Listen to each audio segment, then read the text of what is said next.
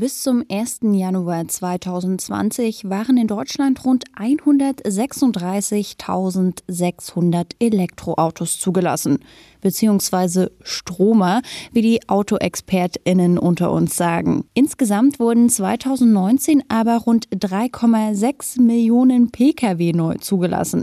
Laut dem Kraftfahrtbundesamt lag der Anteil von Verbrennermotoren, also Diesel und Benziner, bei rund 90 Prozent. Die E-Autos verzeichnen zwar immer wieder einen großen Anstieg an Zulassungen, aber machen nicht mal zwei Prozent der Gesamtmenge aus.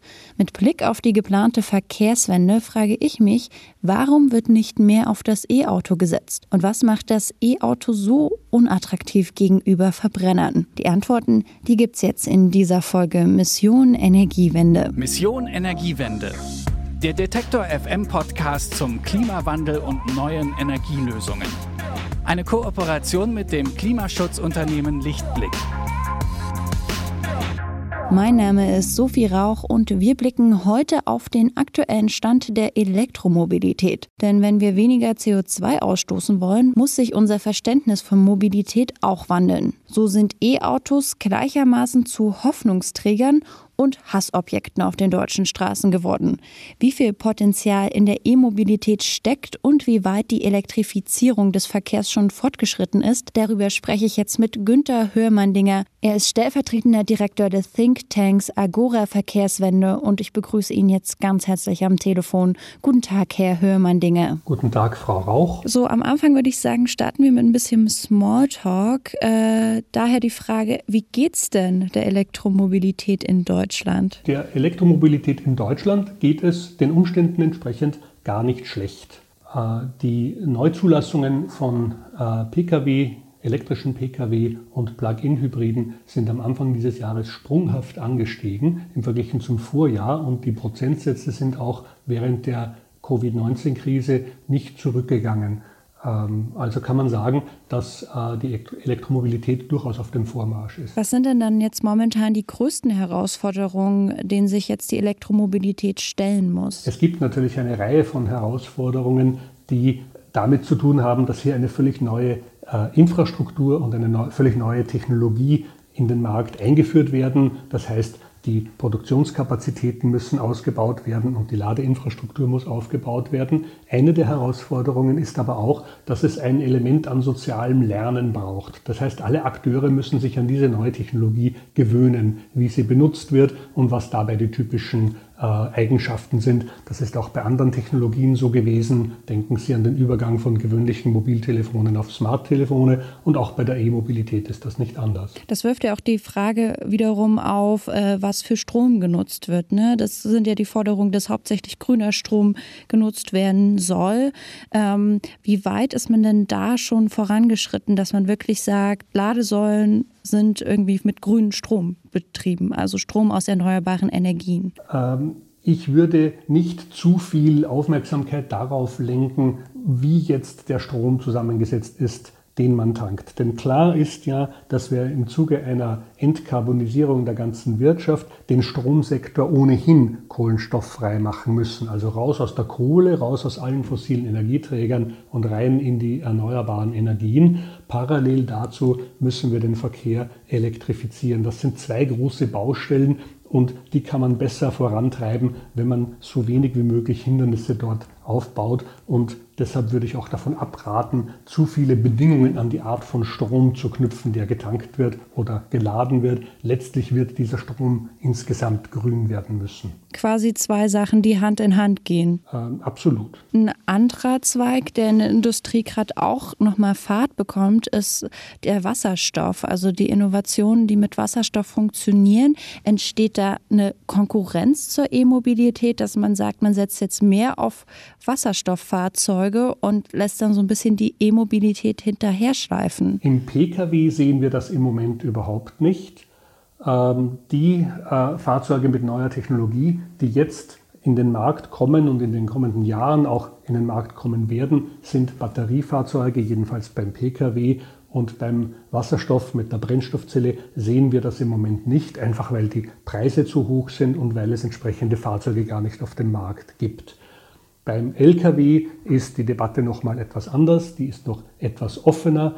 Zum Beispiel hat gerade letzte Woche ein großer Lkw-Hersteller angekündigt, Brennstoffzellenfahrzeuge zu entwickeln und in den Markt zu bringen. Gleichzeitig sehen wir hier andere Herangehensweisen, batteriegetriebene äh, Lkw oder auch Lkw mit Oberleitung und Elektroantrieb. Diese technologischen Herangehensweisen konkurrieren im Moment im äh, Lkw-Bereich und da ist also die Frage noch nicht eindeutig geklärt. Transportierfähig ist Strom auf jeden Fall leichter. Da ist ja quasi die Infrastruktur da. Es muss nur an Ladesäulen ankommen. Ähm, in letzter Zeit wurde ja immer mal wieder darüber diskutiert, wie jetzt die Infrastruktur in der Ladesäulen aussieht, ob es zu wenig Ladesäulen sind, ob wir noch viel mehr brauchen, auch Stadt-Land-Gefälle. Ähm, ich würde gerne mal mit einem Vorurteil einsteigen in diesen Themenblock und zwar ist oft so, wenn man so sich umhört und auch mal so Umfragen sich anhört, äh, dass viele kritisieren, dass es zu wenig Ladesäulen gibt. Ist das nur so ein Aberglaube, der sich irgendwie in der Gesellschaft hält? Oder gibt es auch Zahlen, die das belegen, dass es noch zu wenig Ladesäulen gibt? Die gegenwärtige Situation ist, dass wir in Deutschland ähm, etwa 30.000 äh, Ladepunkte im Moment haben für einen Gesamtbestand an etwa 240.000 elektrifizierten Fahrzeugen, also Elektrofahrzeugen und Plug-in-Hybriden. Das ist ein Verhältnis von 8 zu 1, also 8 Fahrzeuge für eine öffentliche Ladesäule und das wird allgemein als durchaus ausreichend betrachtet. Sie dürfen ja nicht vergessen, dass die Mehrzahl dieser Fahrzeuge zu Hause oder am Arbeitsplatz geladen werden. Gleichzeitig gibt es Programme, die, äh, äh, den Bestand an Ladesäulen massiv hochzufahren. Es gibt ähm, in äh, dem Masterplan Ladeinfrastruktur der Bundesregierung bereits das Ziel, in den nächsten zwei Jahren 50.000 Ladepunkten zu errichten. Und das wird keineswegs das letzte Wort sein. Ähm, und wenn man den Pkw zu Hause lädt, kann es teilweise sogar günstiger werden, weil ähm, es gibt auch den Kritikpunkt an Ladesäulen, dass der Strompreis dort oft teurer ist als der Haushaltsstrom, der quasi aus der Steckdose kommt. Ähm, warum ist es denn so mehr teurer an so einer Ladesäule, als wenn ich einfach mein Auto zu Hause lade? Klar ist, dass das Geschäft mit dem Ladestrom am Anfang steht und so, wie ich vorhin erwähnte, dass es ein gesellschaftliches Lernen braucht, wie man mit der Elektromobilität umgeht, muss natürlich auch ein neuer Markt hier erst entstehen, ein Markt an Ladestrom. Ähm, die Art und Weise, wie besonders Elektrizitätsnetze geregelt sind heute, stammt ja aus einer Zeit, da gab es im Wesentlichen keine Elektromobilität. Und aus dieser Zeit stammen dann auch Elemente, die dazu führen, dass der Ladestrom unnötig teuer wird. Beispielsweise, wenn Sie einen Schnellladepunkt einrichten, dann hat der ja hohe nominale Leistung und in dem Moment, wo diese Leistung abgefragt wird, müssen Sie dann viel höhere Netzgebühren bezahlen. Da müssen wir noch mal ran. Also die ganze Regulierung des Stromnetzes, äh, das Energiewirtschaftsgesetz muss noch mal aus Sicht der Elektroladung auch betrachtet werden. Und hier müssen in der Tat Hürden abgebaut werden. Hürden, das ist ein gutes Stichwort. Ich kann mir nämlich auch vorstellen, dass sich eine weitere Hürde in den ländlichen Regionen versteckt. Also in dem Sinne, dass das Angebot von Ladesäulen vor allem in der Stadt größer ist und in ländlicheren Regionen das alles schon ein bisschen finsterer aussieht. Ist dann E-Mobilität nur ein Konzept, das in der Stadt funktioniert? Äh, ich glaube nicht, dass E-Mobilität notwendigerweise ein städtisches Konzept ist. Ganz im Gegenteil. Äh, das Land hat ja einen der Hauptvorteile, die man braucht, um ein Elektrofahrzeug betreiben zu können, nämlich Stellplätze. Also auf dem Land finden Sie viel leichter den Platz, um dann auch Ladepunkte zu errichten und mit Sicherheit Ihr Elektroauto dort auch laden zu können, während die Verhältnisse in der Stadt ja so sind, dass es einen Mangel an Platz gibt. Und zwar einen immer größeren Mangel an Platz weil eben eine Nutzungskonkurrenz aus ganz vielen Richtungen in der Stadt existiert. Immer mehr Leute ziehen in die Städte, gleichzeitig wird das Thema Lebensqualität in den Städten immer wichtiger und deshalb ist die Idee, jeden Parkplatz zu einem Elektroladeplatz auszubauen, nicht realistisch durchführbar. In der Stadt werden wir also immer mehr Bestrebungen sehen, auf andere Arten hinzuarbeiten, wie man die Mobilitätsbedürfnisse der Menschen erfüllen kann, hin zu nicht motorisiertem Verkehr, also zu Fuß gehen, Radfahren, stadtplanerische Ansätze, um kurze Wege zu ermöglichen, öffentlichen Verkehr und eine Zurückdrängung des Pkw. Insofern glaube ich, dass die Elektromobilität eigentlich für das Land ganz natürlich geeignet ist und auch die Reichweiten der Fahrzeuge machen das immer möglicher machen das immer besser möglich. Wir haben am Anfang kurz darüber gesprochen, dass es ja ein langfristiger Prozess ist, bis so die E-Mobilität, die E-Autos dann auch, ich sag's mal, im Mainstream ankommen und auch viel gefahren werden. Ähm, es hängt halt auch, glaube ich, so mit Gewohnheiten zusammen und wie attraktiv eine Nutzung ist. Also es gab zu Zahlen zum letzten Jahr, da gab es irgendwie Zulassungen SUV immer beliebter. Ähm, was sich meiner Meinung nach sehr mit der angestrebten Verkehrswende irgendwie beißt, dass da nicht so die Aufmerksamkeit auf die E-Autos geworfen wird. Wir sind im Moment am Anfang eines Übergangs weg vom Verbrennungsmotor und hin zu Elektrofahrzeugen. Natürlich gibt es nach wie vor äh, das etablierte Marktsegment der Verbrennerfahrzeuge, die den großen, äh, die große Mehrzahl aller verkauften Fahrzeuge ja stellen. Ähm, und äh, noch eines kommt dazu, nämlich, dass die Automobilhersteller im Moment mit ihrem etablierten Geschäftsmodell nach wie vor mehr Geld verdienen und je größer das Fahrzeug, desto mehr verdienen sie. Und dementsprechend sehen wir auch eine ganz äh, bewusste Strategie, große SUVs zu verkaufen, um das Geld zu verdienen, um die Elektrifizierung finanzieren zu können. Und diese Elektrifizierung geschieht zu einem beträchtlichen Maß schon aus gesetzlich erzwungenen Gründen. Es gibt ein europäisches Gesetz über die sogenannten Flottengrenzwerte, also Grenzwerte über den Durchschnitt an CO2-Emissionen von neu verkauften Fahrzeugen. Äh, und die Hersteller können diese Grenzwerte einhalten, entweder indem sie ihre Verbrennerfahrzeuge effizienter machen oder indem sie Elektrofahrzeuge in den Markt einführen, die als Nullemittenten gelten. Und zwar deshalb, weil die CO2-Emissionen, die bei der Stromproduktion entstehen, ja anderswo schon verbucht werden, nämlich im europäischen Emissionshandelssystem. Und das ist der Grund, warum wir jetzt mit Anfang dieses Jahres plötzlich einen sprunghaften Anstieg an Neuregistrierungen von Elektrofahrzeugen sehen, weil 2020 neue Grenzwerte in diesen EU-Flottengrenzwerten in Kraft getreten sind.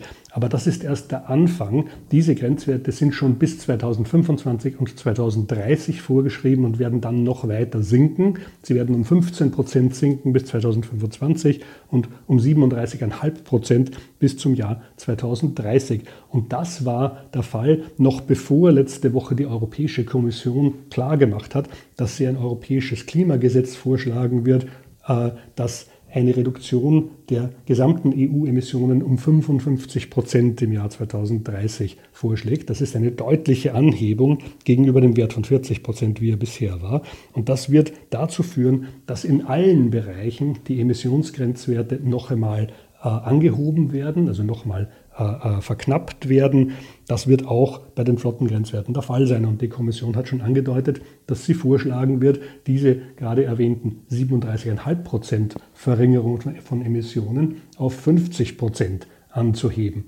Da werden wir eine intensive politische Debatte sehen. Klar ist, dass der Druck auf die Hersteller zu elektrifizieren damit noch größer gemacht worden ist.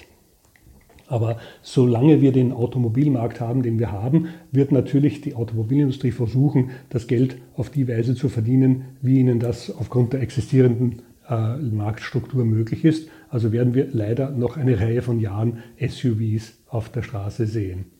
Verbrenner-SUVs. Ja, und das wird dann wahrscheinlich auch dazu hinführen, dass man irgendwie dann kontraproduktiv arbeitet und dann doch an manchen Stellschrauben dann den Verbrenner dem Stromer vorzieht. Wir haben schon davon gesprochen, ähm, dass es ein, äh, einen Prozess an sozialem Lernen braucht, um diesen Übergang vorzunehmen. Und äh, dementsprechend äh, herrscht halt nach wie vor eine Nachfrage an diesen Fahrzeugen. Sollte da nicht eher auch mehr Unterstützung aus der Politik und der Automobilbranche kommen, dass man sagt, okay, wir haben jetzt einen Zeitpunkt und ab da möchten wir gerne hauptsächlich E-Autos verkaufen und herstellen. Nun, die Unterstützung der Politik, die gibt es schon in Form dieser Gesetzgebung und auch die Auswirkungen dieser Politik sehen wir schon in ihren Anfängen und das wird sich noch verstärken. Und dementsprechend zweifle ich nicht daran, dass das E-Auto ähm, in absehbarer Zeit äh, den größeren Teil der neu verkauften Fahrzeuge ausmachen wird. Denn ich glaube, da sind wir uns beide einig, dass E-Mobilität eine sehr wichtige Rolle für die angestrebte Verkehrswende spielt. Also können wir beide jetzt davon ausgehen, dass E-Mobilität ein Konzept ist, das auch Zukunft hat? Zunächst äh, möchte ich betonen, dass die E-Mobilität selber als Lösung nicht ausreicht, sondern wir brauchen eine viel breitere strategische Herangehensweise, die an alle Aspekte unseres Verkehrswesens herangeht. Das fängt damit an, dass wir versuchen müssen, die Verkehrsnachfrage zu reduzieren. Und zwar nicht, indem wir den Leuten verbieten zu reisen, sondern indem wir Mobilitätszwänge eliminieren, also Fahrten äh, eliminieren, die sowieso niemand machen möchte, aber machen muss. Zum Beispiel durch die Art und Weise, wie wir Stadtplanung betreiben, wie wir Raumplanung betreiben, Städte der kurzen Wege, attraktive Orte, die einen nicht dazu zwingen, irgendwo anders hinzufahren, um bestimmte Erledigungen zu machen und so weiter. Also weniger Verkehr, wo es möglich ist und Verschiebung des Verkehrs auf Verkehrsträger, die weniger CO2-Emissionen produzieren, also auf die Bahn, auf den nicht motorisierten Verkehr, auf neue Mobilitätsdienstleistungen auch. Und erst das, was dann noch an motorisierten Verkehr nach wie vor notwendig sein wird, das muss dann technisch auf CO2-Neutralität umgestellt werden. Und das ist realistischerweise zumindest beim Pkw auf absehbare Zeit das Elektroauto. Also äh, zur Frage, ob, äh, das, äh, ob die Elektromobilität ein Konzept ist, das Zukunft hat, absolut. Also es gibt viele Alternativen, die wir zur E-Mobilität haben. Also die Mobilität der Zukunft wird dann wahrscheinlich ein bunter Mix aus vielen Stellschrauben sein und vor allen Dingen, glaube ich, ein Hauptteil wird darin bestehen, dass wir unsere Gewohnheiten überdenken und zu klimafreundlicheren Alternativen umschwenken? Ähm, absolut. Die E-Mobilität ist ein Baustein von vielen, aber ein unverzichtbarer Baustein. Dann vielen Dank, Herr Hörmandinger, für Ihre Zeit und die vielen Informationen. Ich bedanke mich für das Interview. Vielen Dank und auf Wiederhören. Und damit sind wir auch schon am Ende dieser Folge Mission Energiewende angekommen. Ich danke euch fürs Zuhören und dranbleiben. Und wenn ihr wollt, dann hören wir uns nächste Woche wieder. Da blicken wir zurück auf den Dürresommer 2020. Das ist bereits der dritte trockene Sommer in Folge. Und wir wollen uns die Frage stellen, welche Auswirkungen hat das auf unsere Vegetation? Wird der Sommer langfristig immer trockener werden durch den Klimawandel? Und was passiert eigentlich mit dem Wasser? Wie wertvoll wird das in Zukunft sein? Mehr dazu dann nächste Woche.